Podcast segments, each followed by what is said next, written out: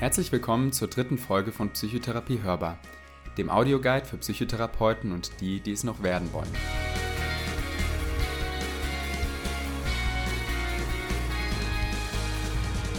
Vielleicht studierst du aber erst Psychologie oder willst einfach so einmal erfahren, was in einer Psychotherapie passiert? Auch dann bist du hier richtig. Mein Name ist David Kohler, ich bin Kinder- und Jugendlichen-Psychotherapeut in Ausbildung und Postdoc an der Kinder- und Jugendpsychiatrie in Mainz. In Psychotherapie Hörbar stellen wir jeden Monat verhaltenstherapeutische Techniken zu verschiedenen Situationen in der Psychotherapie vor. Hierzu gibt es Rollenspiele und Anekdoten aus unseren eigenen Erfahrungen als Therapeuten. Heute sitze ich hier gemeinsam mit zwei meiner Kolleginnen der Kinder- und Jugendpsychiatrie der Universitätsmedizin Mainz, nämlich mit Karin Pertes. Hallo. Und Jasmina Eskic. Hallo, auch von mir. Beide sind ebenfalls Mitarbeiterinnen bei uns in der Kinder- und Jugendpsychiatrie und befinden sich ebenfalls in der Ausbildung, aber zur psychologischen Psychotherapeutin, also für Erwachsene. Und wie ihr vielleicht, wenn ihr die ersten beiden Folgen gehört habt, an meiner Stimme merkt, wir sind gerade so, oder zumindest ich bin gerade in der Erkältungszeit und ähm, ein bisschen angeschlagen. Ich hoffe, ich werde nicht zu viel husten heute in der Folge. Und ich hoffe, euch geht's gut und ihr seid bisher noch verschont worden von der Erkältungswelle. Ja, sagt mal ihr beiden, kennt ihr das, dass ihr manchmal so Patienten habt, wo euch zumindest am Anfang so gar nicht recht einfallen will, warum hat der oder die jetzt eigentlich so ein emotionales Problem? Also ich weiß gar nicht, worüber du redest. Mir geht es ja nie so.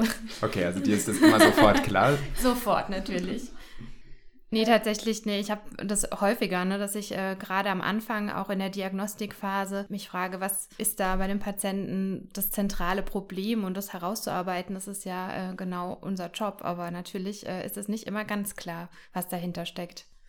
Ja, also ich würde mal sagen, in fast allen Fällen ist es am Anfang so, dass man erstmal denkt, hui, da ist ja ein ganz schönes, äh, ein ganz schöner Blumenstrauß von Symptomen zum Beispiel auch da oder von ja, problematischen Verhaltensweisen und man muss erstmal so ein bisschen auseinanderklamüsern, was da jetzt im Einzelfall dahinter steht. Vielleicht hat man schon eine Idee oder sowas, eine grobe, aber so ja, ist eigentlich jedes Mal wieder neues Nachforschen, würde ich sagen. Mhm. Ja, und man kennt es auch so ein bisschen aus dem Alltag, finde ich. Ähm, also ich glaube, ähm, jeder von, auch von unseren Hörern hat entweder selbst oder kennt jemanden, der Angst vor bestimmten Tieren hat oder vor großer Höhe und dann auch diese Kommentare von anderer Seite kriegt, ja, jetzt stell dich doch nicht so an mhm. oder was ist denn so wirklich schlimm daran? Und zumindest mir geht es manchmal in der Therapie auch so, dass ich mir auch diese Frage stelle, naja, und? Also was ist da jetzt wirklich los? Mhm.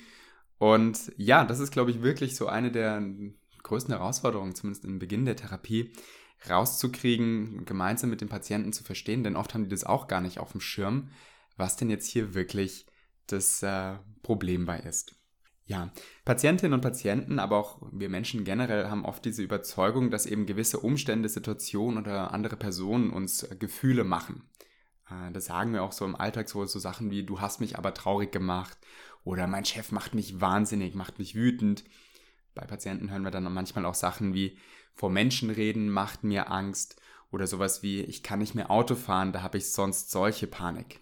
Aber was wir dabei oft übersehen, ist die Tatsache, dass sowas wie Vorträge halten oder Autofahren oder so ja nicht per se ähm, bei jedem Menschen irgendwie problematisch ist und immer und überall Angst auslöst, ähm, jetzt beispielsweise, sondern dass es da durchaus auch Unterschiede gibt. Ne? Also der eine, der, ähm, der findet es furchtbar, vor ähm, Leuten zu reden und der andere wird Moderator zum Beispiel. Ja? Also das sind ganz Manche machen einen Podcast Manche machen einen Podcast, richtig. Ja? Wobei, das kann auch gleichzeitig da sein, Angst vor Menschen zu reden und einen Podcast machen. Mhm. ähm, genau. Und der Unterschied zwischen den Menschen, die einen, die vielleicht Angst davor haben oder die anderen, die keine Angst davor haben, liegt ja oft in der Art und Weise, wie sie die Situation bewerten oder wie sie über die Situation denken. Aber um ehrlich zu sein, ne, also du hast es jetzt ja schön gesagt, es gibt Leute, denen macht das was aus, manche macht es nichts aus. Aber Patienten haben oft den Eindruck, also bei mir ist es so, also ist es bei allen so. Weiß nicht, ob mhm. ihr das kennt, aber so, mhm. ja, ich habe ja Angst vor Menschen zu reden, also muss das allen ja so gehen, dass die sich da überwinden müssen. Mhm. Ja, habe ich auch tatsächlich, Entschuldigung, habe ich auch tatsächlich ähm, schon erlebt, dass Patienten zu mir gesagt haben, ja, wie, sie nicht? Also, genau, also wirklich ja. völlig entrüstet. Ja, denken Sie da nicht so drüber oder geht es Ihnen in der Situation nicht so? Und ich muss dann so sagen, nee, äh, eigentlich nicht. Hm. Ja, und es kommen oft so Sätze wie, aber das ist doch wirklich schrecklich oder das ist doch gefährlich. Ja, ja. Hm. Was man da äh, wirklich dran merken kann, ist es tatsächlich nicht, es sind nicht die, die Dinge selbst, sondern es sind eben die Bewertungen, die da letzten Endes den Unterschied machen. Also so wie wir über die ähm, Sachen auch nachdenken. Mhm. Ja, wir haben uns da schon mal so ein bisschen vorher im Vorhinein überlegt, wie man das vielleicht an einem guten Beispiel verdeutlichen könnte. An einem guten Beispiel verdeutlichen könnte. an einem Beispiel klar machen könnte. Und da hast du, Karin, von der Geschichte erzählt, die mhm. du ähm, die du kennst und ne? Genau, also äh, als ich die Depressionsgruppe in der Psychiatrie geleitet habe und auch dort halt eben dieses kognitive Modell, was wir ja auch gleich noch weiter vorstellen wollen, ähm, erklärt habe, habe ich das immer mit einem Beispiel gemacht, weil wenn man das einfach so erzählt, äh, ist es oft so, dass die Patienten das einem nicht direkt abkaufen. Warum auch? Ne? Sie erleben mhm. das ja eben so, ähm, die Spinne macht mir Angst und eben nicht meine Bewertung mhm. zu der Spinne. Ne? Das ist ja auch eben dieses Alltagsmodell, was du gerade ähm, gesagt hast. Genau, und da habe ich immer die Geschichte erzählt von dem Mann, der ein Bild aufhängen möchte. Und das ist eine Geschichte von Watzlawick. Und zwar möchte der Mann halt eben ein Bild aufhängen und er hat einen Nagel aber er hat keinen Hammer. Und er weiß, dass der Nachbar, der hat einen Hammer. Und ähm, beschließt er nun, der Mann hinüberzugehen und ihn auszuborgen. Ähm, da kommt ihm aber so ein Zweifel. Ja, was, wenn der Nachbar mir den Hammer nicht leihen will? Und gestern schon, da hat er mich schon nur so ganz flüchtig gegrüßt. Naja, vielleicht war er ja in Eile, denkt der Mann, aber vielleicht war die Eile nur vorgeschützt. Und er hat was gegen mich. Und was? Ich habe ihm nichts getan, denkt der Mann. Der bildet sich da etwas ein. Wenn jemand von mir ein Werkzeug borgen wollte, ich würde es ihm sofort geben. Und warum er nicht?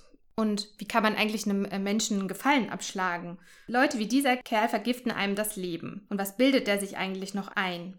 Und dann geht der Mann rüber zu dem ähm, Nachbar, klopft an der Tür und brüllt den Nachbar an, behalten Sie doch Ihren Hammer. Genau, und das ist sozusagen die Geschichte, die ich da immer ähm, vorgestellt habe ähm, mit dem Patienten, um zu verdeutlichen, was da, äh, dass die Gedanken eben die Handlung leiten, aber auch die Gefühle.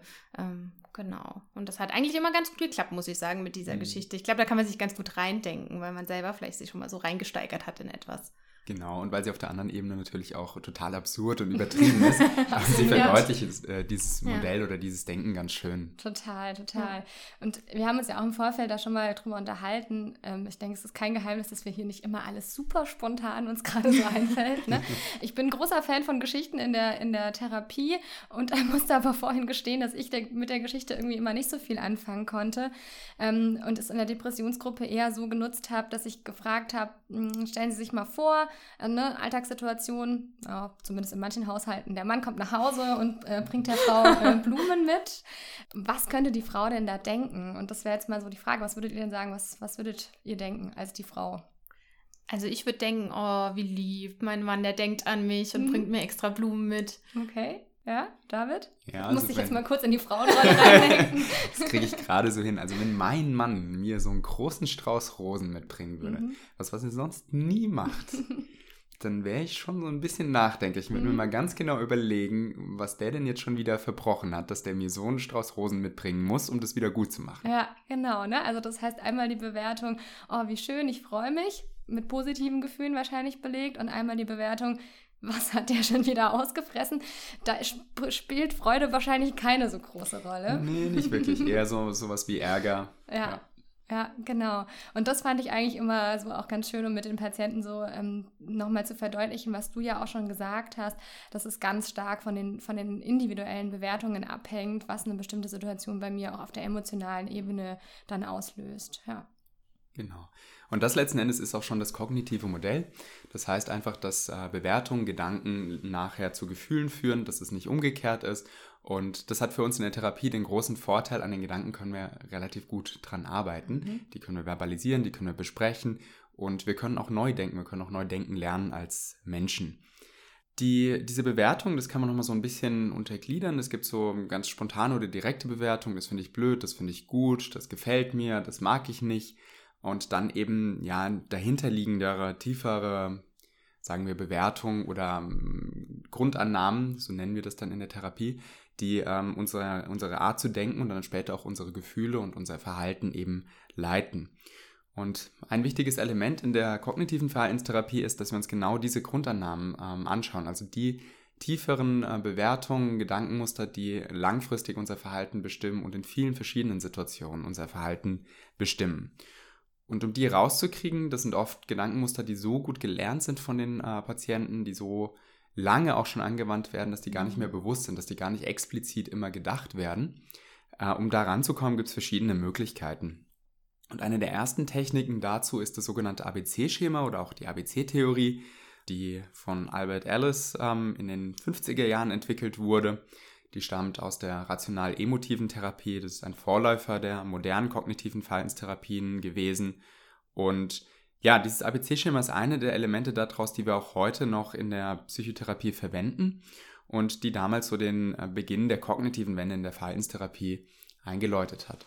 Wenn man sich mit Verhaltenstherapie und der Geschichte der Psychotherapie beschäftigt, dann gibt es so verschiedene äh, Wendepunkte. Ähm, in denen neue Sachen eingeführt werden. Und die kognitive Wende war eben, dass man dann geschaut hat, naja, wir betrachten nicht nur das Verhalten beim Patienten, sondern wir schauen uns auch an, was der denkt. Genau, jetzt wollen wir uns euch aber natürlich nicht länger und auch uns nicht länger mit der Geschichte der KVT langweilen, sondern eben äh, zeigen, was das ABC-Schema ist und wie man es einsetzen kann. In den Show Notes ähm, dazu werde ich euch dann auch nochmal eine Übersicht zum ABC-Schema als Link ähm, dazu stellen. Aber vielleicht kannst du, Karin, einmal kurz erklären, was denn eigentlich ABC bedeutet und wofür das steht.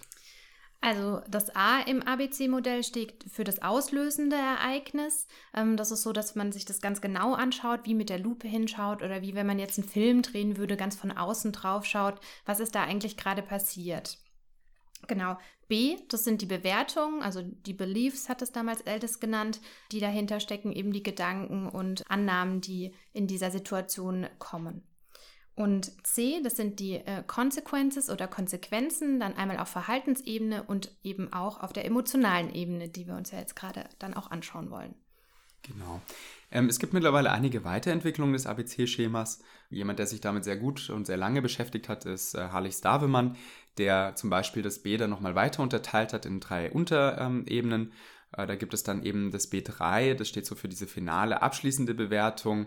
Ähm, das, was ich eben gesagt habe, sowas wie, das finde ich schrecklich, äh, das gefällt mir, das gefällt mir nicht.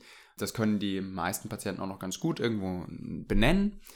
Das, ähm, dann springen wir in das B1, wären so die, das, was ich eben gesagt habe, die Grundannahmen, die ganz hinterliegenden Denkregeln, Grundüberzeugungen, Handlungsmotive und ja auch möglicherweise Lebensphilosophien, die äh, ein Mensch so eben mit sich bringt. Und im B2 würden wir dann den Bezug ähm, herstellen zwischen diesen Grundannahmen, diesen Überzeugungen und der aktuellen Situation, dem A, in dem die Person eben gerade in diesem Moment äh, steckt. Ähm, das hört sich super kompliziert an und oh, ich muss ja. ganz ehrlich sagen, als ich damit angefangen habe, ich weiß nicht, wie es euch geht, das hat eine Weile gedauert, bis ich das kapiert habe. Ähm, tatsächlich glaube ich, ich nutze das so überhaupt gar nicht in der Therapie. Also ähm, dieses ABC so untergliedert, wie du das jetzt gerade genannt, äh, genannt hast, das ist was, was ich so in der Therapie noch nie benutzt habe. Zum einen weil ich bestimmt auch ein bisschen abgeschreckt ist, dass es so kompliziert, äh, abgeschreckt war, weil es so kompliziert ist. Und zum anderen, weil ich persönlich oft mit dem Sorgmodell arbeite. Also eine andere Form der Verhaltensanalyse für diejenigen, die jetzt von dem Begriff noch nichts gehört haben. Das ist einfach ein bisschen anders aufgebaut. Das hat teilweise gleiche, teilweise andere Bausteine. Ist aber, finde ich, wenn man das mal richtig durchexerziert, auch kaum weniger kom komplex als das ABC-Schema. Also ja. auch erstmal auf dem Papier total kompliziert. Und ich glaube, man muss da einfach sich trauen, da mal ranzugehen und irgendwie auch sich trauen, mal in der Therapiestunde zuzugeben, dass man jetzt gerade den Faden verloren hat. Bei mir ist das tatsächlich ein paar Mal passiert. Genau. Aber deswegen kann ich gar nicht so viel dazu sagen, wie schnell oder wie lange man braucht, um dieses ABC in der Weise zu durchdringen, weil ich das so mhm. gar nicht so viel nutze. Ja. Mir geht es ja ganz ähnlich wie dir, Jasmina. Also ich habe ähm, auch, also ich arbeite auch gern mit dem Sorg. Ähm, mhm. Das finde ich, äh, habe ich schon häufiger gemacht und fühle mich da auch äh, sicher drin. Aber gerade so als Anfänger, ne, wenn man auch verschiedene Sachen ausprobiert, vielleicht ist es auch ein bisschen so Style-Sache, was gut zu einem passt, äh, habe ich auch das Gefühl, dass ich äh, das noch nicht so elegant kann, dieses ABC, mhm. so wie es jetzt David gleich vorstellen mhm. wird. Deswegen, äh, no pressure, no pressure, David. Also, und da ist der Druck. genau, aber ich glaube, äh, nee, dass David das wirklich sehr, sehr gut kann. Du hast das ja auch schon häufiger äh, mit mir mal gemacht, ähm, so spaßenshalber. Wegen meinen emotionalen Problemen. Kleiner Scherz. Ähm, aber deswegen bin ich total gespannt und freue mich jetzt gleich auf das Rollenspiel, was jetzt kommt. Genau. Ja, vielleicht nochmal ganz kurz zur Ehrenrettung des ABCs.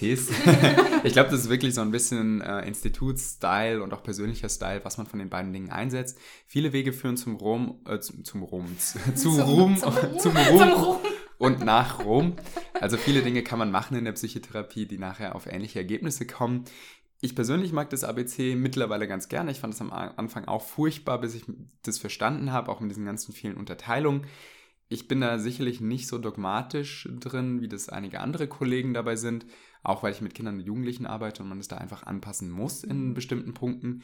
Was ich ganz cool finde, ist so diese, und das werden wir auch gleich sehen im Rollenspiel, die Unterteilung, ähm, dass es ein B3 gibt, was so wirklich diese initiale Bewertung oder abschließende Bewertung auch ist und äh, das B1 mit den Grundüberzeugungen, die tiefer liegend sind. Das finde ich ganz praktisch dabei. Mhm.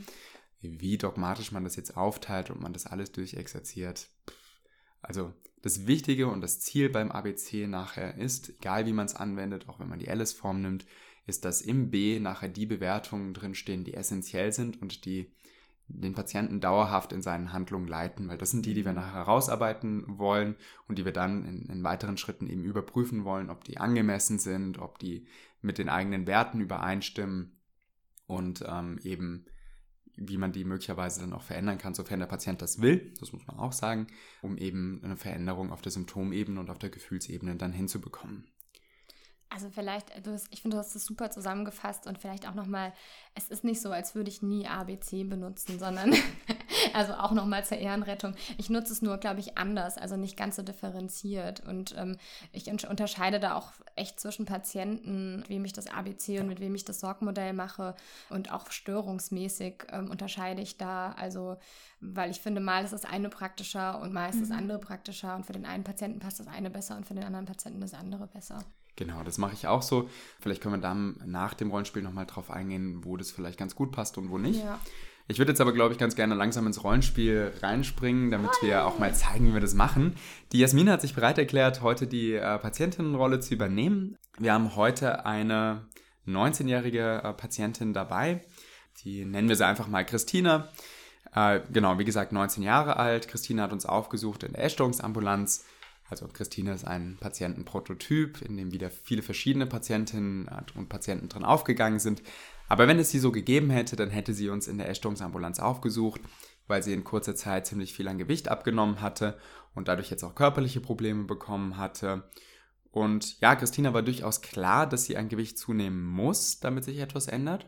Allerdings hat sie gleichzeitig extrem große Angst davor kann aber gar nicht so genau berichten oder zumindest initial nicht berichten, was denn so schlimm wäre. Aber einfach die Vorstellung, zum Beispiel mal fünf Kilo zuzunehmen und dann wäre sie immer noch sehr schlank gewesen, das war so schrecklich, das kann sie gar nicht ähm, weiter sich vorstellen. Stellt euch vor, Christina und ich hätten jetzt schon ein paar Therapiesitzungen miteinander verbracht. Wir hatten eine gute therapeutische Beziehung, auch weil ich die ganzen Validierungsstrategien, die wir in der Folge vorher vorgestellt hatten, angewandt hatte. Und sie hat jetzt von mir in der Sitzung vorher, hatten wir das kognitive Modell geklärt und Christine hat auch schon verstanden, dass ähm, eben Gedanken Gefühle machen. Da hat sie von mir die Hausaufgabe bekommen, eine Situation mitzubringen, in der sie eben die äh, ja, vorhin genannte Angst zuzunehmen äh, da, stark verspürt hätte. Und wir würden heute einmal da reinschauen, was denn genauso schlimm daran wäre. Dieses Arbeitsblatt, was Christina mitbekommen hat und schon vorausgefüllt mitgebracht hat, das wird auch in den Shownotes stehen, auch später komplett ausgefüllt da stehen, ähm, sodass ihr dann später da auch reinschauen könnt oder vielleicht auch jetzt während der Folge reinschauen könnt. Jasmina, bist du bereit? Ich bin bereit. Hoffe Super. so, Christina, schön, dass du da bist. Wir hatten uns ja heute vorgenommen, dass wir uns einmal das ABC anschauen werden.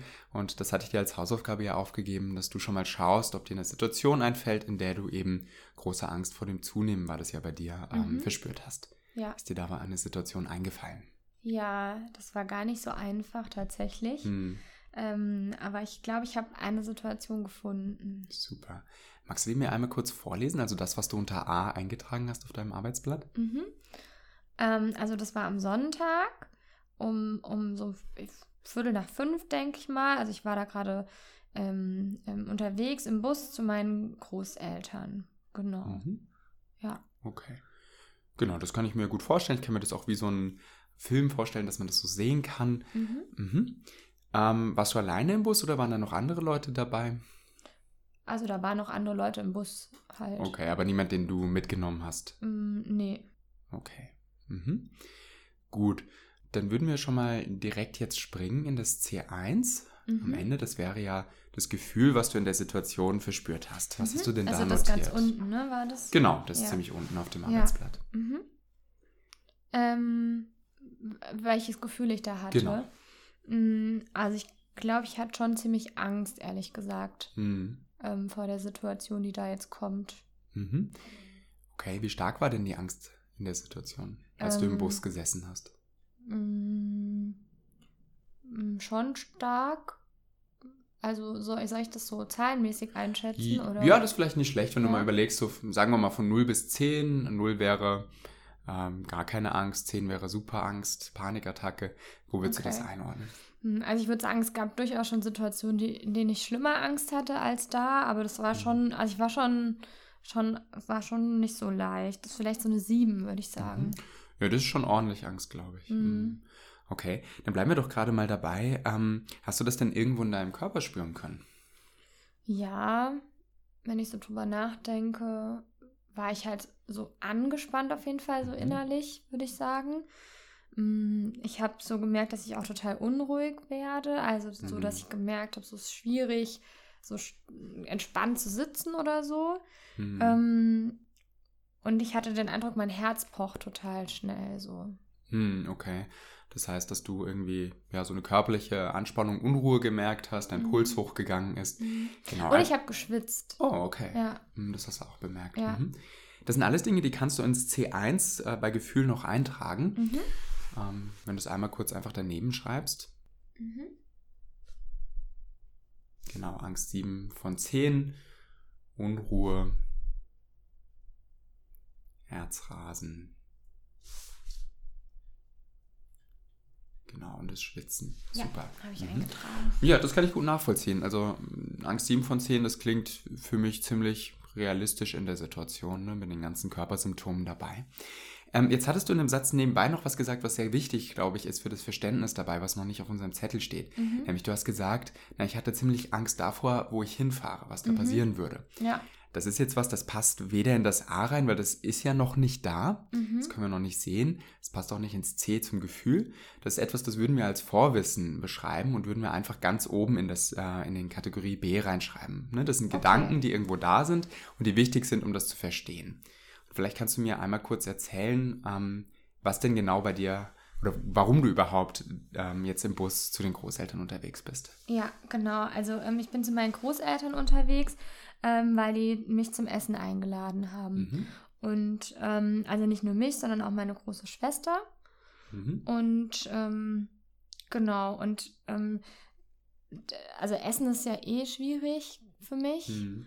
Und bei meinen Großeltern auch nochmal mehr schwierig, weil ich weiß, dass die, ähm, die kochen halt so wie Großeltern kochen. Ne? Die Mhm. kochen halt so, ja, so Hausmannskost, Mhm. deftig und halt nicht so, wie ich mir jetzt Essen zu Hause machen Mhm. würde. Okay, das waren jetzt drei wichtige Infos, die du da auch nochmal kurz notieren könntest. Mhm. Das eine eben die Einladung der Großeltern zum Essen. Mhm. Dann das, wie die Großeltern äh, kochen, also du kannst einfach abkürzen, Großeltern kochen deftig. Und das dritte, ähm, große Schwester mit Freund, glaube ich, hattest du gesagt? Oder deine Eltern? Ich weiß nicht mehr genau, Äh, meine Schwester, habe ich gesagt. Deine Schwester. Genau. Ja. dass die auch dabei ist. genau, meine Schwester ist dabei, ja. Dass du das auch noch kurz dazu notierst.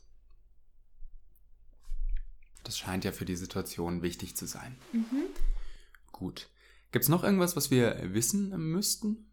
Was jetzt weder in der Situation noch äh, war, aber was auf jeden Fall wichtig wäre für das Verständnis.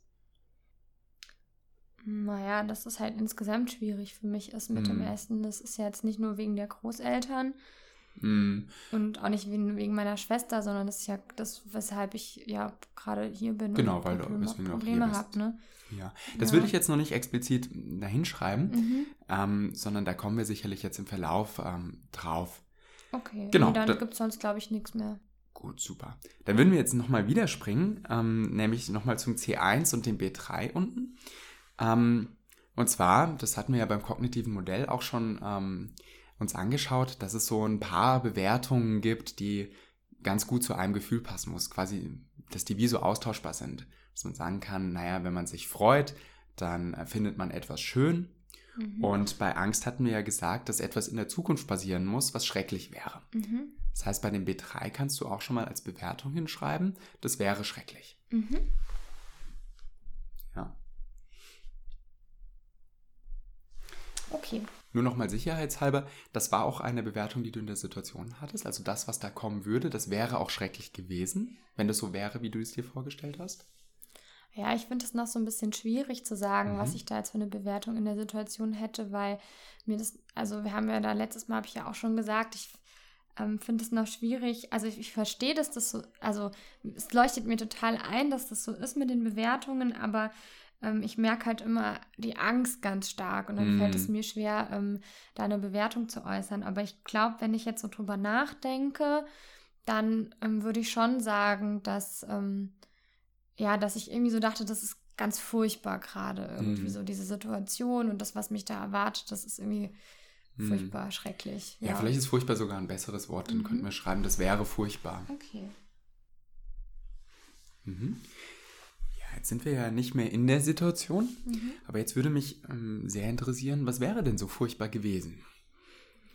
Mm, jetzt an der Situation bei meinen Großeltern. Mhm. Mm, also da wäre furchtbar gewesen, dass ich halt da essen muss. Mhm. Okay. Also und halt das essen muss, was da auf den Tisch kommt. Und ich meine, meine Großeltern machen sich halt auch Sorgen. Das heißt, die beobachten mich dann auch. Mhm. Und meine Schwester, das ist ja auch ein bisschen schwierig mit, wenn die da dabei ist. Und ähm, das wäre irgendwie furchtbar gewesen, dass ich da dann essen muss. Mhm. Okay, das sind ja zwei Sachen, die da drin stecken. Ne? Das mhm. eine, du müsstest da essen mhm. und auch noch das, was die Großeltern gemacht haben. Mhm. Ähm, und das andere eben, dass du ja unter Beobachtung bist, sage ich jetzt mal so mhm. ganz salopp. Ja. Ne? Dass zumindest andere Personen dabei bist, dass, äh, sind, dass du nicht alleine gewesen mhm. wärst. Ja? Jetzt lass uns einmal eine von den Sachen erst anschauen, nämlich ähm, dass du da essen müsstest und mhm. auch das essen müsstest, was die Großeltern gemacht hätten. Mhm. Ja, das ist ja? auch definitiv das Schlimmere eigentlich. Okay, dann, dann super, ja. dass wir uns das erstmal anschauen. Was wäre denn so schlimm daran, das zu essen, was die Großeltern gemacht hätten? Also, ich kann mir ja auch vorstellen, dass die Großeltern sich besonders viel Mühe geben beim Essen zubereiten, wenn sie wissen, sie kriegen Gäste. Das könnte ja theoretisch zumindest auch ganz schön sein. Ja. Aber warum wäre das für dich furchtbar? Okay, also ja, das ist, ist auch so. Die machen sich auch total Mühe und die kochen auch immer extra das, wo sie wissen, was ich zumindest früher gerne gegessen habe. Mhm. Ähm, aber das Problem ist halt, dass mir Essen ja eh schwer fällt, auch wenn ich selber gekocht habe. Mhm. Und da weiß ich, was drin ist und weiß ungefähr auch, wie viel Kalorien das so hat. Und bei meinen Großeltern, da ist es halt so, da weiß ich erstens mal gar nicht ganz genau, wie viel Butter und so da jetzt drin mhm. ist. Und also, so wie ich meine Oma halt kenne, viel von allem, weil mhm, viel okay. schmeckt viel, so nach dem Motto. Und ähm, dann wäre halt, ja, und dann habe ich halt nicht so unter Kontrolle, wie das mit meinem Gewicht halt nach oben geht. Okay. So. Das sind jetzt auch wieder so zwei Sachen, die sich mhm. da für mich äh, vermischen. Ähm, das eine, da würde ich nochmal noch mal nachfragen, das erste, was du gesagt hast, naja, wenn meine Großeltern kochen, dann, dann weiß ich irgendwie, die machen da viel rein, viel mhm. Butter hast du jetzt gesagt. Mhm. Und eben auch, dass du gar nicht weißt, wie viele Kalorien denn da drin wären. Mhm. Ja, was wäre denn, oder was ist denn so schlimm daran, nicht zu wissen, wie viele Kalorien da drin wären? Naja, eigentlich nichts. Aber. Ja, eigentlich? aber ähm, wenn ich, also ich habe ja ungefähr eine Idee davon, wie viele Kalorien ich zu mir nehmen kann, ohne zuzunehmen. Und wenn ich aber nicht weiß, wie viele Kalorien im Essen sind, dann weiß ich nicht, wie viele davon ich essen kann, ohne zuzunehmen. Und mhm. das würde dann bedeuten, dass ich vielleicht zu viel esse und dass dann halt mein Gewicht nach oben geht. Und eigentlich will ich das ja auch, das haben wir letztes Mal auch besprochen, aber ich habe halt einfach noch echt Sorge, dass das zu schnell geht oder mhm. ähm, ja, dass ich das dann nicht mehr stoppen kann und dass ich dann dick okay. werde.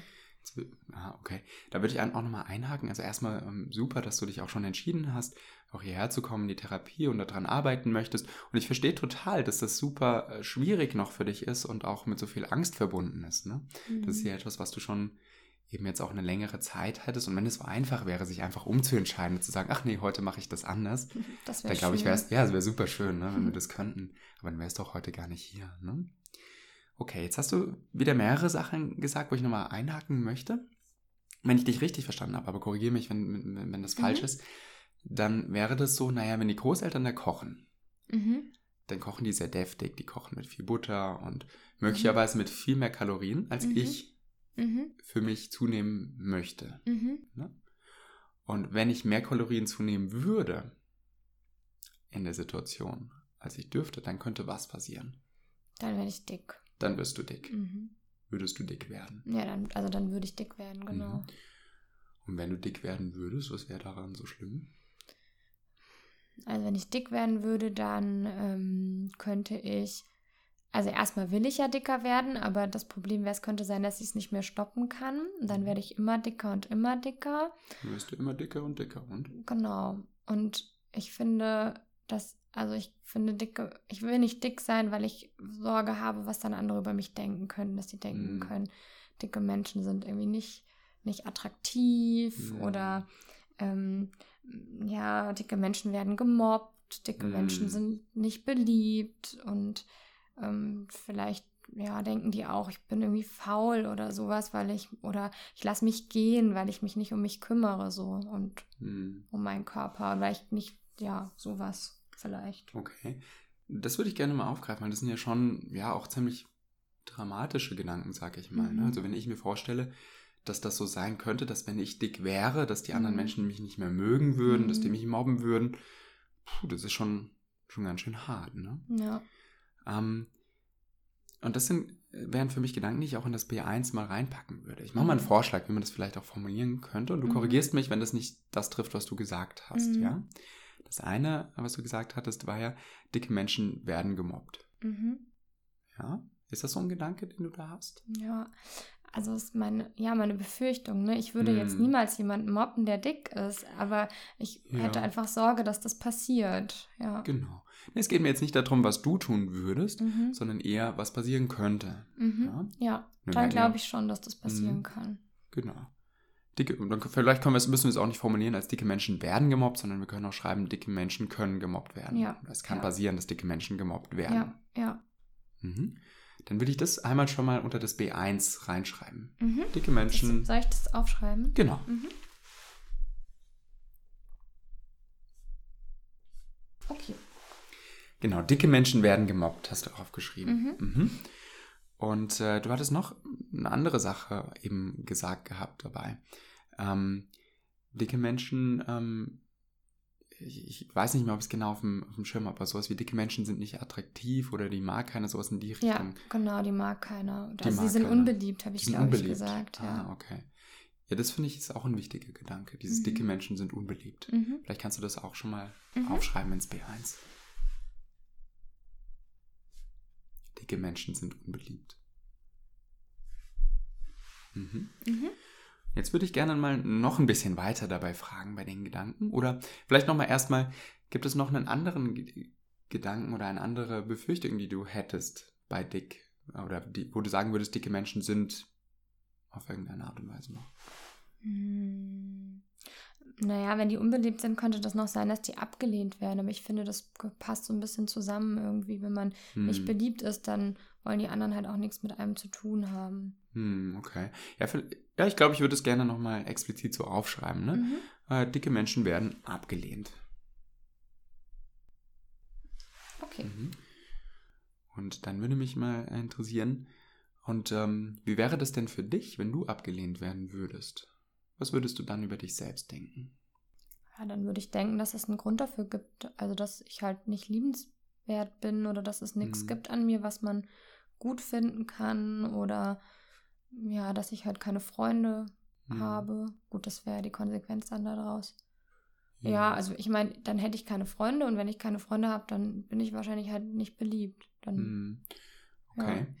Hm, Ich würde gerne für nicht beliebt noch ein bisschen ein anderes Wort reinbringen. Du sagst mir wieder, ob das für dich passt oder ob ich Mhm. totalen Quatsch da jetzt reininterpretiere, der überhaupt nicht da, dahin Ja. gehört. Ne? Bisher hat es ja immer gut gepasst. ja, aber es kann durchaus auch mal sein, dass ich auch daneben liege bei sowas. Und ich möchte dir jetzt nicht irgendwelche Worte oder Gedanken reinlegen, die du gar nicht so hast. Mhm. Ja, aber für viele Menschen ist dann nicht beliebt sein gleichbedeutend mit, naja, dann wäre ich irgendwie ein schlechter Mensch oder ein Loser oder ähm, ja, einfach auch nichts wert. Ja, dann vielleicht am ehesten nichts wert. Mhm. Am ehesten heißt so ein, so ein bisschen so oder ein bisschen mehr so oder. Hm. Nee, ich glaube, das passt dann. Also, das ist schon ganz, schon ein ziemlich harter Ausdruck. Deswegen mhm. ist es so ein mhm. bisschen schwer, sich das so ähm, vorzustellen. Aber ähm, ja, letztlich nichts wert. Also, mhm. ja, genau. Kein schlechter Mensch würde ich nicht sagen, aber halt nichts wert. Mhm. Okay, dann treibe ich es mal noch ein bisschen auf die Spitze. Mhm. Jetzt haben wir nämlich hier schon stehen, dicke Menschen werden abgelehnt. Mhm. Und wenn man abgelehnt wird, dann ist man nichts wert. Mhm. Habe ich jetzt gehört von dir. Mhm. Könnte man ja auch sagen, dicke Menschen sind nichts wert.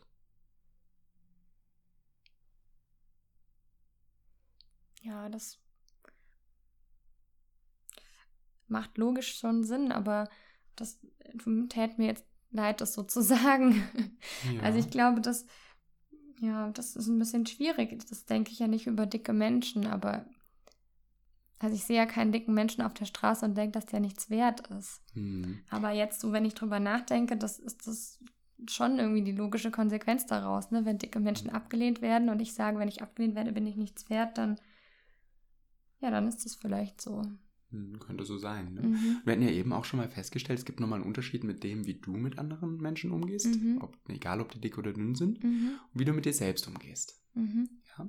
Vielleicht können wir es auch anders formulieren, ähm, so etwas wie, wer abgelehnt wird, ist nichts wert. Ja. Oder ist weniger wert, könnte man ja auch sagen. Ja. Ja? ja. Dann würde ich dich bitten, das auch noch unter B1 aufzuschreiben. Mhm. Ich schreibe das mit den dicken Menschen einfach mal dazu. Wenn du möchtest, gerne. Mhm. Genau, jetzt hast du aufgeschrieben, wer abgelehnt wird, ist weniger wert und äh, dicke Menschen sind weniger wert. Ja. Als schon Verknüpfung von diesen beiden Gedanken. Es leitet sich daraus ab. Ja. Was mir an der Stelle nochmal ganz wichtig ist, ist, die Gedanken, die wir jetzt hier aufschreiben, das sind wahrscheinlich nicht die Gedanken, die du so explizit in der Situation im Kopf hattest. Nee, mhm. definitiv nicht. Mhm das ist häufig so, dass uns das gar nicht so bewusst ist. Mhm. Ja? Sondern dass wir im B1 eher so Gedanken haben, die irgendwie, ja, Grundannahmen sind, die wir so haben, die wir aber gar nicht so explizit denken. Mhm. Ja? Ähm, über die wir so ein bisschen hinweggehen. Ja. ja? Mhm. Was wir jetzt nochmal machen, ist, wir gehen jetzt nochmal in das B2 rein, weil da haben wir ja noch gar nichts stehen. Mhm. Und das wäre so die Verbindung aus der Situation, ähm, die wir da gerade haben, mit den B1, ähm, die wir oben notiert haben. Mhm. Und ähm, was du ja erzählt hattest, war, war, ja, dass du bei den Großeltern eingeladen warst, um dort zu essen. Mhm. Ja. Und dann können wir ja mal aufschreiben, wenn ich bei den Großeltern esse, dann passiert was. Mhm. Soll ich es jetzt sagen oder aufschreiben? Erstmal sagen. Okay, also, okay, also wenn ich bei meinen Großeltern esse, dann werde ich dick. Und jetzt haben, das haben wir ja vorhin schon so ein bisschen ähm, angedeutet, wenn ich dick werde, dann habe ich Angst, dass ich abgelehnt werde. Mhm. Ich würde hier ganz kurz noch einhaken. Mhm. Ich finde es schon, schon gut so. Mhm. Ähm, ich würde, glaube ich, vorher noch einen Schritt einfügen, der, der mhm. ja wichtig ist. Wenn ich ähm, bei den Großeltern esse, dann weiß ich nicht, wie viel ich esse. Mhm. Ja. Oder wie viele Kalorien ich esse. Und wenn ja. ich das nicht weiß, dann werde ich dick. Ja, das ist gut. Ja, dann schreibt man diesen Satz schon mal so auf.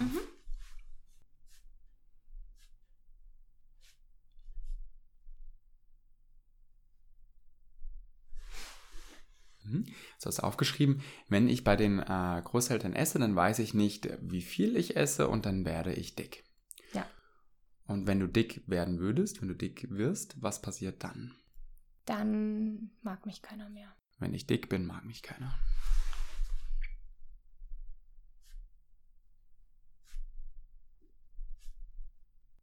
Genau, schreibst du auf, wenn ich dick bin, dann mag mich keiner.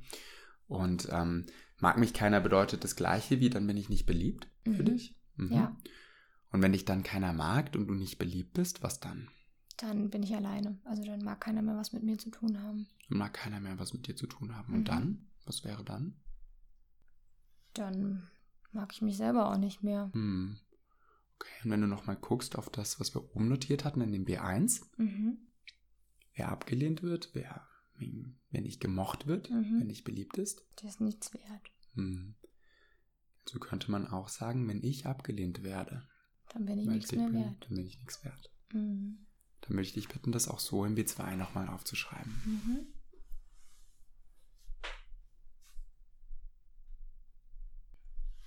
Mhm. Ja. Das ist ganz schön harter Mhm. Tobak, ne, was wir da machen. Hm, Wie geht's dir gerade? Mm.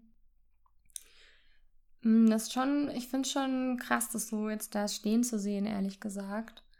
Hm. Aber, ähm, also, ja, ich kann jetzt gerade so ein bisschen die Angst wieder nachspüren, die ich da in der Mhm. Situation hatte. Und ja, ja, ich weiß ich noch nicht, wie ich das finde. Muss ich, Mhm. glaube ich, noch ein bisschen drüber nachdenken. Ist ja auch das erste Mal, dass wir das so machen. Und ich Mhm. kann das gut verstehen. Weil ich, ich glaube, mir würde das genauso gehen. Wenn ich denken würde, wenn ich bei meinen Großeltern esse und dann nicht wüsste, was da drin wäre und dann dick werden würde. Mhm. Und wenn ich dick wäre, dann würde mich keiner mehr mögen. Mhm. Und dann, wenn mich keiner mehr mag, dann wäre ich weniger wert. Ja, das Ja. fände ich auch furchtbar. Ja, Ja. ja. Das heißt, das wäre auch das, was du furchtbar, schrecklich finden würdest in dieser Situation? Mhm. Ja, Okay. ja. Gut. Dann glaube ich, haben wir damit schon mal so eine erste Gedankenkette rausgefunden. Mhm. Ähm, wenn wir nochmal ganz kurz die Rolle zurückmachen. Mhm. Ähm, du hattest beim B1 noch einen anderen Gedanken gehabt. Nämlich, ähm, da hattest du gesagt, naja, was auch furchtbar wäre, wäre, dass du da unter Beobachtung wärst. Mhm. Ich glaube, das ist nochmal ein anderer Gedanke, Mhm. der vielleicht nochmal eine andere Bewertung nach sich ziehen könnte. Ne, Das kann auch sein, dass da am Ende dann irgendwie sowas steht, wie das wäre furchtbar.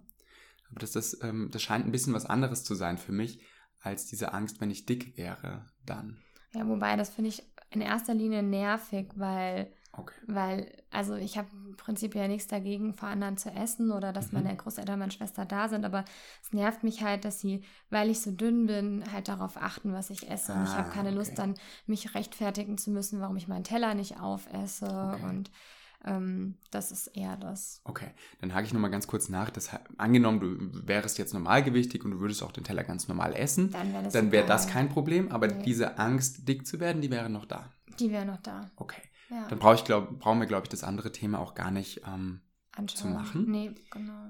Jetzt fällt mir auf, wir haben eine Sache übersehen, die hätte ich am Anfang noch ähm, fragen wollen normalerweise. Es gibt ja noch ein C2, nämlich Mhm. Ah. ähm, eine Handlung. Ja. Das würde mich abschließend nochmal interessieren. Was hast du denn dann gemacht in der Situation, als du so große Angst hattest und im Bus saßt? Ähm, ich habe abgesagt. Du hast abgesagt. Ja, ich Okay. bin nicht hingefahren. Oh, krass. Hm. Okay, das macht für mich nochmal deutlicher, wie groß auch die Angst gewesen sein muss in Mhm. dieser Situation. Ja. Ja. Dann würde ich dich bitten, das ganz kurz nochmal unten ähm, ins C2 einzutragen. Ich Mhm. habe abgesagt. Das ist einfach, dass wir es vollständig haben. Mhm. Okay. Mhm. Dann würde ich dich jetzt bitten, das einmal nochmal komplett für dich durchzugehen und nochmal zu überlegen, ob das so für dich stimmig ist, ob wir irgendwas übersehen haben oder ob ich dir irgendwo Sachen in den Mund gelegt habe, die du gar nicht so siehst oder gedacht hast. Nö, das passt, glaube ich. Das passt so für dich. Ja. Okay. Mhm. Dann würde ich dich jetzt noch eine Sache fragen dazu. Wir haben das jetzt ja aufgeschrieben und das ist ganz schön hart, oder? Mhm. So zu sehen, welches Urteil du über dich selbst auch triffst. Ja, vor allen Dingen über andere. Das tut mir auch leid. ja. Ja, das ist halt so ein bisschen die logische Konsequenz Mhm. daraus. Ne? Ja. Mhm. ja, aber das hart. Beziehungsweise ja. interessanterweise, bei anderen scheinst du ja dieses Urteil nicht zu treffen. Mhm. Jetzt könnte man ja auch fragen, was macht dich so besonders? Dass dieser harte Maßstab für dich gilt, aber nicht für die anderen. Ja, ich würde nicht sagen, dass ich besonders bin, ehrlich gesagt. Hm. Aber zumindest triffst du eine Beurteilung über dich selbst, die du bei anderen so nicht treffen würdest. Was ich Mhm. aber noch dazu von dir wissen möchte, wenn du das jetzt so, so vor dir siehst, was du über dich denkst und welche Denk Denkmuster da drin sind und auch die Handlung, die du am Ende gemacht hast, dass du abgesagt hast, Mhm. wie findest du das denn, dass du in dieser Situation so denkst und so reagiert hast? Ja, nicht gut. Nicht gut. Nee, weil ich glaube, meine Mhm. Großeltern hatten sich schon gefreut, dass ich komme und es tat Ja. mir schon leid, dass ich da absagen musste. Und ich finde es Mhm. auch doof, im Bus zu sitzen und Angst zu haben, weil, Hm. weil ich was essen soll. Also Ja. ist jetzt nicht so schwierig eigentlich zu essen. Ja, eigentlich nicht und uneigentlich halt schon ziemlich, ne? Mhm. Und wie findest du dich selbst, dass du so denkst? Komisch irgendwie. Okay. Also ich will ja so nicht denken. Mhm. Gut. Ich frage das, weil es manchmal ja auch sein kann, dass man sich selbst ziemlich scheiße dafür findet, dass man so denkt. Aber wenn ich dich jetzt gerade richtig verstanden habe, dann ist das bei dir nicht der Fall. So ein gewisser Ärger darüber. Ja, ich ärgere mich spüren. über mich, genau. Genau. Ähm, aber im Sinne von, ah, ich hätte das gern anders. Ja. Okay, gut. Ja, ich glaube, dann sind wir an der Stelle schon durch. Das war, glaube ich, eine harte Nummer, Mhm. das so zu sehen. Erstmal vielen Dank, ähm, auch Christina, dass du mir so einen Einblick auch gegeben hast in, in, in deine Gedanken. Ja. Ähm, und ja, ich kann, kann sagen, ich kann das total nachvollziehen, dass wenn du so denkst, dass du dann Angst hast in der Situation.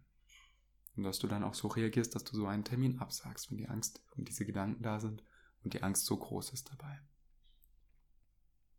Ja. Aber ich hätte es trotzdem gern anders. Genau, und deswegen sitzt du ja auch hier. Und ähm, das finde ich ganz super von dir. Und dann lass uns doch mal schauen, nimm das doch mal mit nach Hause, dieses ABC, was wir gemacht haben. Ja, Lies es dir Fall. vielleicht bis zur nächsten Therapiestunde nochmal durch, auch vielleicht zwei, dreimal. Manchmal kann es sein, dass einem so im Nachhinein nochmal Gedanken kommen, dass man denkt, hm, nee, das passt nicht so ganz oder das fällt einem noch zusätzliche Sachen ein. Dann Mhm. notier dir die bitte und dann bringst du die das nächste Mal nochmal mit. Mhm. Und dann können wir das nächste Mal ja schon mal überlegen, ähm, was wir damit denn anstellen. Mhm. Ja? Ja. So okay für dich? Ja. Oder hast du noch Fragen? Nö, aber vielleicht nächstes Mal dann. Mal gucken. Genau. Gut, dann glaube ich, sind wir damit durch Okay. und auch mit dem Rollenspiel fertig. Schon mal vielen Dank, Jasmina, dafür. Gerne. Ja, ähm, vielleicht, Jasmina, direkt an dich erstmal die Frage, wie war Mhm. das denn für dich als Patientin? Man hat ja nicht so oft die Gelegenheit, in der Patientenrolle zu sein. Und mir ist nochmal klar geworden, dass es durchaus nicht so einfach ist, da zwischen den ganzen Punkten hin und her zu springen, auch für den Patienten. Und dass es ähm, durchaus auch ähm, schwierig ist, äh, die Gedanken immer gleich so da parat zu haben. Ne? Und dass ich so gemerkt habe, dass ich an vielen Stellen auch erstmal überlegen musste. Und das, obwohl ich ja dieses Instrument jetzt eigentlich ganz gut kenne und auch das kognitive Modell mittlerweile verinnerlicht habe, würde ich sagen, als Therapeutin. Ich habe jetzt gezielt versucht, das mal so ein bisschen auszuklammern, so gut es geht.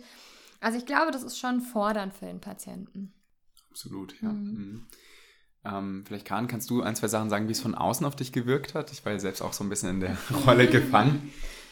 Also ich fand, dass du das sehr gut angeleitet hast. Also ich fand schon sehr strukturiert. Ich weiß jetzt nicht, wie das für die Hörer rüberkommt, aber ähm, ich konnte gut folgen. Natürlich mit B1, C2 und so weiter. Ob Mhm. man das jetzt immer so nennen muss, ist ja dann auch dahingestellt. Aber es geht ja darum, dass ähm, äh, du die Patientin ganz geleitet, also mit einem geleiteten Entdecken dahin geführt hast. Ne? Und was ich auch sehr gut fand, immer dieses ganz vorsichtige Zurücktreten. Ne?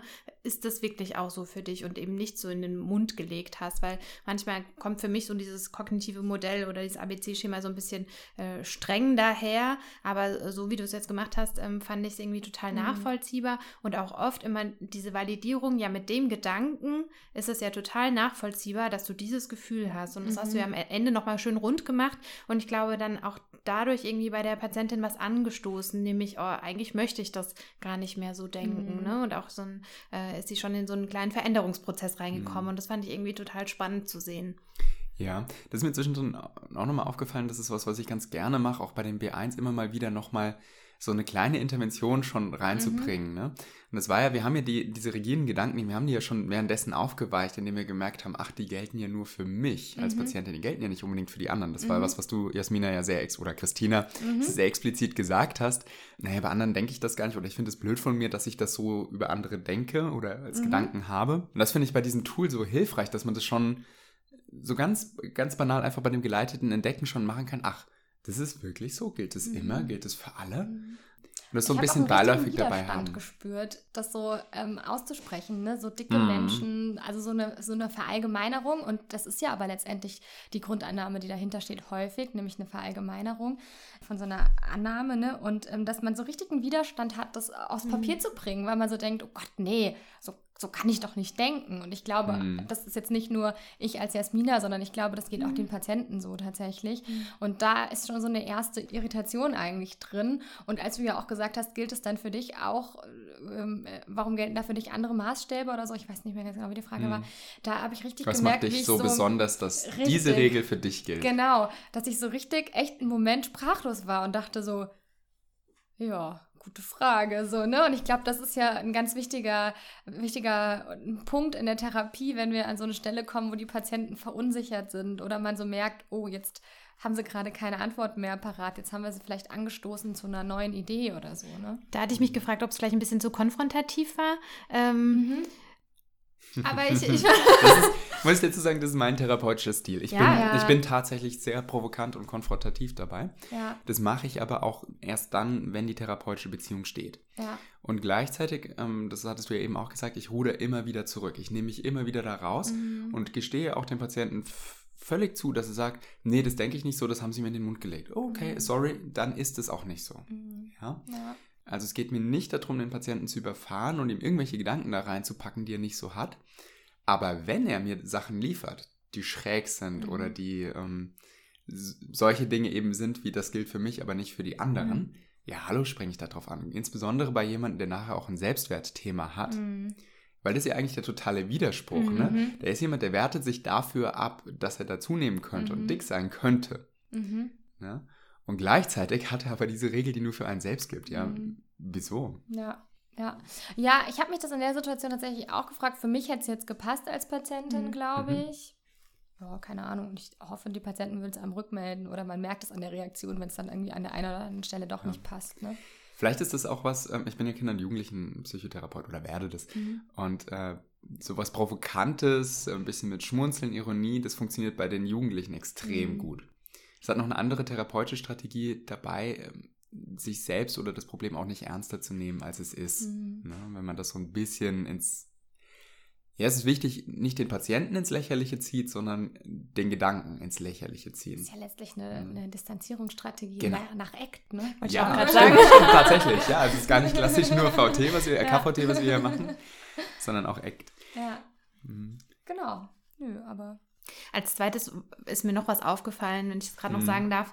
Ich fand das so toll, wie Jasmina am Anfang, so wie in der Essstörungspatientin war, so dieses, sie hat es gar nicht ausgesprochen, was da so schwierig ist im Bus. Sie hat da so lange drum rumgewabert, hatte ich den Eindruck, ja, es geht ja Mhm. irgendwie um Zunahme am Ende und darum halt eben um Selbstwert. Aber sie hat, also ich glaube, das hast du nicht gespielt, sondern das hast du in dem Moment wirklich so empfunden. So Mhm. dieses, ja, was ist eigentlich das Problem? Hatte ich das, und da fand ich es irgendwie sehr gut angeleitet, ohne jetzt zu viel zu wollen, gleich von Anfang an, wo man sagt, ja, jetzt ist vielleicht schon schneller klar gewesen für dich. Ich weiß es nicht als Therapeut, David, aber ich glaube, für dich war das echt irgendwie erstmal so ein bisschen so, mm, Mhm. erstmal ein bisschen Abstand dazu. Ja, ich hatte halt Mhm. Angst im Bus. Mhm. Äh, aber dann Mhm. dieses Schritt für Schritt, das fand ich irgendwie total spannend, ja. Mhm. Ja, das ist auch das, was ich mag an diesem, an diesem Vorgehen. Du hattest ähm, eben noch gesagt, ähm, du weißt nicht, ob du das so immer so detailliert machen würdest mit dem B1, 2, 3 und so weiter. Ich breche das auch oft nochmal runter, also mit Kindern mache ich das nicht so ausführlich, Mhm. das geht auch einfach nicht. Was man gut machen kann, ist einfach die Bs zusammenfassen. Wenn da entweder dann, wenn da nur was drin steht, wie dicke Menschen sind, äh, werden nicht gemocht. Das, das reicht ja schon, da ist ja schon der Mhm. Bezug da, oh Gott, das ist schrecklich und implizit der Gedanke dabei, dann bin ich, werde ich nicht gemocht. Oder Mhm. wenn man es anders formuliert, wenn ich dick werde, werde ich abgelehnt. Das hätte auch unter Umständen da schon gereicht. Aber für die ähm, Erwachsenen oder fast erwachsenen Patienten finde ich das ganz gut, wenn man diese B1, also wirklich diese Grundannahmen, die jetzt in, in Christinas Fall eben waren, dicke Menschen werden abgelehnt, wer abgelehnt wird, ist weniger wert, dass die ganz explizit äh, formuliert sind. Mhm. Ja, weil an denen kann man nachher sehr, sehr gut dran rum ähm, arbeiten.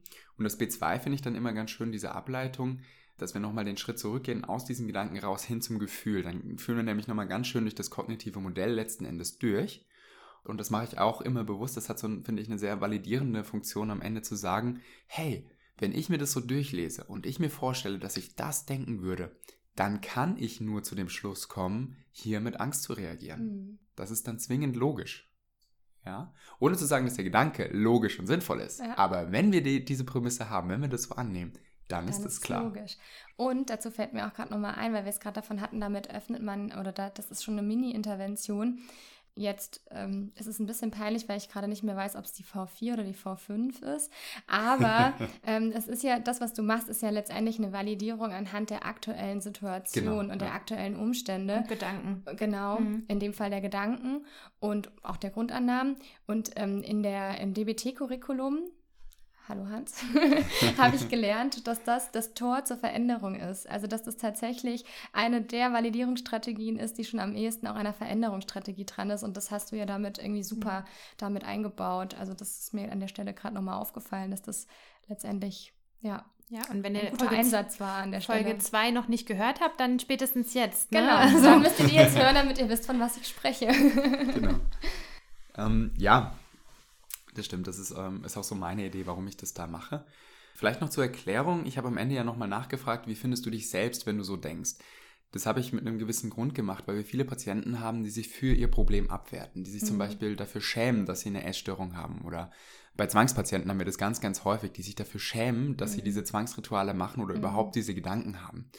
Und das will ich da ganz explizit rauskriegen, weil wir sonst später in der Therapie ein Problem haben, wenn wir einen Patienten haben, der sich selbst dafür abwertet, dass er ein Problem hat, ein psychisches Problem, der wird an diesem psychischen Problem nicht arbeiten wollen, weil es so peinlich und so unangenehm mhm. ist, dass wir erst an Akzeptanz arbeiten müssen, an Anerkennung, dass die Dinge eben so sind, wie sie sind und eben er auch in diesem Moment ein, ein Problem hat, bevor wir wirklich an das Grundlegende rangehen können. Und das war jetzt, so hatte ich das Gespür bei Christina nicht so. Mhm. Die hat eher mit Ärger reagiert, mhm. so einer Frustration und das ist die Veränderungsmotivation, mhm. die wir ja mhm. haben wollen. Ne? Ohne, hätte sie da keinen Frust, keine, keinen Ärger gehabt dabei, dann wäre sie auch gar nicht in Therapie gekommen, weil mhm. dann wäre das in Ordnung, so wie es abgelaufen ist. Ne? Ähm, das ist das, was ich da am Ende mir nochmal anschaue. Sonst könnte man da nochmal so ein ähm, Davemann nennt das übergeordnetes Problem machen und eben dazu nochmal ein ABC machen, dann würde im A stehen, wenn äh, ich sitze in der Therapiestunde und lese mein ABC-Schema durch. Mhm. Und dann könnte man dann Gedankenketten machen, wie, was ich da lese, ähm, das finde ich peinlich, unangenehm, ähm, dann habe ich da Angst oder Scham als, als, als Größe und hat dann wieder äh, eben ein neues ABC. Mhm. Und das andere, was, was ich noch geprüft hatte, das war das eben mit dem, ähm, mit der sozialen Komponente, dass die Schwester dabei ist und die Großeltern, da wollte ich einfach nochmal wissen, naja, ist das für sie auch möglicherweise peinlich oder eine Abwertung, wenn andere sehen, dass sie so ein Problem damit hat? Und da hat sie klar gesagt, nee, es ist einfach nur super nervig. Mhm. Ja. Und auch das ist eher die Veränderungsmotivation, die wir da gespürt haben. Ja. Mhm. Was haltet ihr davon von, äh, von Selbstwert als Problem bei dieser ähm, Patientin? Ist das für euch stimmig oder hattet ihr da noch andere Ideen? Also ich hatte zwischenzeitlich mal die Idee, es könnte Kontrolle sein, ähm, ne? also es darum ging, die Kontrolle nicht zu haben über die Kalorien, die sie da bei den Großeltern isst. Aber auch am Ende kam noch mal so ein bisschen Bindung, ist kurz aufgeblitzt, dann bin ich nicht mehr beliebt, dann verliere ich äh, meine Freunde, wenn ich dick werde. Also ich war mir da dann nicht so sicher, da hast du sie ja dann noch mal so ein bisschen eingeholt und hast noch mal nachgefragt jetzt, ne? wenn du noch mal auf das äh, B1 schaust ähm, ne? und dann hat sie sich da auch drin wiedergefunden. Aber oft, das erlebe ich auch so in der Therapie, ist es manchmal gar nicht so klar, welches Grundbedürfnis da jetzt äh, dahinter steckt oder welches Problem dahinter steckt dann in dem Fall. Oder halt mehrere, ne? Mehrere können auch sein. Ja, man kann auch Läuse und Flöhe haben. Ja, ja. Mhm. definitiv, ja. Ja, was ihr dabei merkt, was wir im B1 so ein bisschen abprüfen, ist halt, welches Grundbedürfnis ist denn hier verletzt? Mhm. Und äh, das geht auf Klaus Grave zurück, der halt eben vier psychische ähm, Grundbedürfnisse oder emotionale Grundbedürfnisse postuliert hat, die wir Menschen haben. Auch dazu gibt es in den Shownotes nochmal einen Link. Das eine ist eben Lustgewinn, Unlustvermeidung. Äh, Staverman nennt das Frustrationstoleranz. Also, dass wir lernen, kurzfristig unangenehme Zustände auszuhalten, um langfristig etwas zu erreichen. Oder eben auch unser Verhalten danach ausrichten, dass wir eben positive Dinge erleben.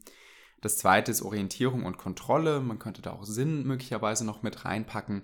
Also, dass wir unsere Lebensumstände als von uns beeinflussbar erleben und veränderbar eben erleben. Das dritte wäre dann äh, eben die Bindung, also den Bezug zu anderen Menschen zu haben. Und als viertes eben Selbstwerterhöhung bzw. Selbstwertschutz, also die eigene Person als stabil, konsistent und stimmig zu erleben. Und ja, ich finde das äh, spannend. Man könnte hier überlegen, ist da Bindung ein Thema ähm, gewesen? Es gab diesen Bezug zu den anderen. Im Nachhinein denke ich so, naja, dann wäre wahrscheinlich äh, das Thema, dass die anderen das sehen könnten, das Schlimmere gewesen, wenn es wirklich um Bindung gehen würde und nicht um den Selbstwert. Und auch muss man dazu sagen, naja, die Patientin ist 19. Also wenn sie alle Bindungen verlieren würde, was würde ihr denn tatsächlich passieren? Nix. ja, wahrscheinlich nichts. Es ja. wäre unangenehm, mit Sicherheit. Und den meisten Menschen macht es keinen Spaß, ähm, keine Bindungen zu haben. Aber äh, bei einem Kleinkind zum Beispiel, das könnte wirklich tatsächlich daran versterben, wenn es keine Bezugsperson mehr hätte. Bei uns Erwachsenen ist das eher nicht der Fall. Und ganz ehrlich müssen wir auch sagen, in Zeiten von Social Media, von ähm, Telefon, wo wir jederzeit eine 112 auch anrufen können, in Bindung zu irgendeinem Menschen zu treten, beziehungsweise zu irgendeinem Menschen zu treten, das ist uns in unserer westlichen Welt jederzeit möglich so dass ich da immer auch eher so ein bisschen fragen würde, Bindung wozu? Also welches andere Bedürfnis befriedigt das noch, Bindung zu haben? zum Beispiel eben den Selbstwert zu erhöhen oder eben Bindung, um etwas anderes zu erreichen. Sowas wie, wenn ich mit meinen Freunden halt dann, ich kann nur mit meinen Freunden zum Fußballspielen gehen oder sowas, dann hätte die Bindung da auch einen Zweck. Und ähnlich ist es für mich so ein bisschen bei Kontrolle. Naja, Kontrolle über was und wozu.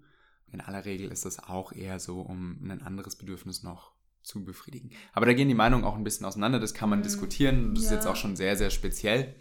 Und es hängt so ein bisschen damit auch zusammen, wie ich eben durch mein Ausbildungsinstitut da geprägt wurde. Ja. Das ist nicht die Wahrheit. Ja, ich glaube, das muss man einfach diskutieren. Ich meine, es hat ja durchaus einen Sinn, dass Bindung als einzelnes Bedürfnis aufgegliedert ist und halt eben nicht alles nur auf den Selbstwert zurückzuführen ja. ist. Und ich glaube, deswegen muss man, kann man das unterschiedlich betrachten. Ich würde das jetzt schon getrennt voneinander sehen, aber ich stimme dir auch zu, dass das natürlich alles irgendwie auch ein bisschen miteinander zusammenhängt. Ne? Hm. Ja. Karin nickt, sieht das genauso. Ja, und am Ende muss man sagen, ist es auch manchmal gar nicht so leicht oder gar nicht möglich, das komplett zu klären und oft auch nicht in letzter Konsequenz wichtig. Mhm. Ich finde es schon wichtig, da irgendeinen Grundbedürfnisbezug zu haben. Wenn man es nicht aufgedröselt kriegt, und das, gerade bei Bindung finde ich, ist das häufig sehr, sehr schwierig, weil im, im Erwachsenenalter das, diese, dieses Denken da, dass das wichtig für einen ist, gar nicht mehr so vorhanden ist. Bei Kindern ist das manchmal ein bisschen leichter, finde ich, aus meiner Perspektive. Naja, nicht Seht wichtig fürs Überleben, ne? aber wichtig also da kommt jetzt, also ich glaube, da werden wir fast schon philosophisch an der Stelle. Ja, das stimmt. Ähm, weil dann, was ist wichtig? Ne? Also wenn wir das immer auf Überleben zurückführen sozusagen, dann würde ich sagen, ja stimmt, dann ist es bei Kindern sicher so, dass die ohne Bindung nicht überleben können, ein Erwachsener aber schon. Aber dann ist die Frage, was für ein Leben wäre das? Also wie gesagt, ich glaube, da kommen wir in eine, eine, eine mhm. philosophische mhm. Fragestellung fast schon. Und wenn man jetzt sagt, ist Bindung wirklich wichtig, würde ich sagen, ja. Aber ja. Ja, ich würde auch zustimmen. Ich möchte auch kein Leben haben ohne Bindung. Zu wichtigen Personen. Ich zielte eher so eine in ein bisschen andere Richtung. Ich finde das bei Erwachsenen schwerer zu trennen. Ist das jetzt Bindung, Selbstwert, Kontrolle? Ja. Weil das sich so ein bisschen eher vermischt und bei Kindern ist es für mich so ein bisschen klarer getrennt. Mhm. Ja, das ist jetzt meine, meine Wahrnehmung. Ja. Aber das weiß nicht, das, vielleicht finde ich auch Patienten, wo das im Erwachsenenalter ganz klar Bindung ist, den hatte ich vielleicht bisher einfach noch nicht. Das kann auch sein. Ja, es, ich ich, ich finde es spannend. Ich glaube, das äh, ist fast ein Thema, mit dem man noch mal eine ganze Stunde füllen könnte. Ja, aber auf jeden Fall sinnvoll, darüber nachzudenken, ja. Genau. Ja, dann äh, lass uns doch noch mal kurz zusammenfassen. Also dieses ABC-Schema ist, finde ich, eine, eine, super Methode, um eben solche Grundannahmen und Bewertungen rauszuarbeiten, die man dann später in der Therapie eben auch verwenden kann. Das nehme ich nochmal so mit. Ich nehme auch als Idee einfach nochmal mit, zum Beispiel im Bereich Bindung oder ähm, Kontrolle eben nochmal genauer hinzuschauen. Wenn ich solche ABCs mache, ich bin da tatsächlich wirklich schnell beim, beim Thema Selbstwert oft. Es ist immer Selbstwert. Es ist immer Selbstwert. Nein, Spaß. Was nehmt ihr mit von heute? Möchtest du anfangen? Ja, ich fange mal an. Also ich nehme mit, dass äh, das als Methode total hilfreich sein kann für den Patienten, also wie ich das jetzt erlebt habe, um dort hingeleitet zu werden, was steckt denn dahinter und auch, dass auch eine Validierung drinsteckt, wo ich auch ehrlich gesagt etwas überrascht bin, sondern ich hatte eher so gedacht, okay, das ist sehr konfrontativ und vielleicht auch äh, für die Patienten vielleicht aversiv. Das war so ein bisschen äh, meine Idee auf der einen Seite. Auf der anderen Seite habe ich jetzt auch gemerkt, ja, es ist kompliziert, aber ich möchte es doch nochmal so ausprobieren, weil ich fand es jetzt sehr, sehr cool eigentlich, wie du das gemacht hast. Ähm, ich versuche mich gleich mal am Freitag ja, Therapien und äh, berichte, wie das geklappt hat. Aber an sich als Methode ja durchaus vorstellbar. Vielleicht nicht mit jedem Patienten, das haben wir jetzt nicht mehr diskutiert, aber mit so einem ne, geleiteten und äh, auch sehr vorsichtigen Vorgehen kann ich mir das total gut vorstellen, ja, und werde es ausprobieren. Cool. Ja. Ähm, ja, ich muss gestehen, dass ich auch gewillt bin, dem Ganzen nochmal eine Chance zu geben. Nein, das ist zu hart. Also ich glaube, dass ich, dass es, dass dieses sehr, sehr strukturierte und sehr aufgegliederte Vorgehen einfach nicht so 100% zu mir passt. Aber ich fand es super cool. Ich fand es auch aus der Patientenrolle, das zu sehen, nochmal noch mal cool. Und ich werde es auch auf jeden Fall nochmal ausprobieren. Und ich glaube, ich werde auch tatsächlich dieses detaillierte Vorgehen nochmal ausprobieren. Denn vielleicht werde ich ja überrascht und stelle fest, dass es irgendwie doch, dass es nur eine Gewohnheitssache ist und es vielleicht doch zu mir passt. Ähm, ich bin ganz froh, dass ich jetzt nochmal da meine, meine eigene Annahme überprüfen konnte und festgestellt habe, dass ich das eigentlich doch ganz cool finde. Das ist das eine, was ich mir mitnehme. Also auch ich werde das äh, in der nächsten Woche direkt mal ausprobieren. Und das andere ist durchaus auch die Diskussion, die wir jetzt am Ende nochmal geführt haben mit den Bedürfnissen und wie man das definiert und so. Das ist, glaube ich, ein Thema, über das ich noch mal, das ich mir nochmal zum Nachdenken mitnehme. Ja, äh, mir hat es auf jeden Fall richtig viel Spaß gemacht mit euch heute. Ähm, auch einfach, weil das eine Technik ist, die ich sehr gerne mache. äh, ich Hat man auch, auch gemerkt. ja, das freut mich. Ähm, ich hoffe auch, euch Hörern hat es gefallen. Zum Glück hat meine Stimme gehalten. Ich bin jetzt aber auch froh, wenn wir für heute ein Ende machen äh, können dabei. Die nächste Folge wird Jasmina leiten. Ich weiß gerade gar nicht zu welchem Thema. Vielleicht kannst du das noch ganz kurz sagen. Störungsmodell. Und es ist spannender, als es klingt. ja, genau. Jasmina wird ein ähm, individuelles Störungsmodell erstellen bzw. zeigen, wie man das äh, machen kann. Falls es euch gefallen hat, ähm, empfehlt uns gerne weiter. Zum Beispiel auf Twitter oder Instagram findet ihr uns unter psych-hörbar mit OE. Ihr könnt uns gerne auf iTunes bewerten. Ihr dürft uns gerne bei Spotify folgen. Ihr dürft uns sehr, sehr gerne Fragen schicken, äh, am besten über Twitter oder Instagram, aber auch gerne per E-Mail an äh, podcast.unimedizin-mainz.de. Und ähm, ja, damit ist die Sitzung für heute beendet. Tschüss. Ciao. Ciao.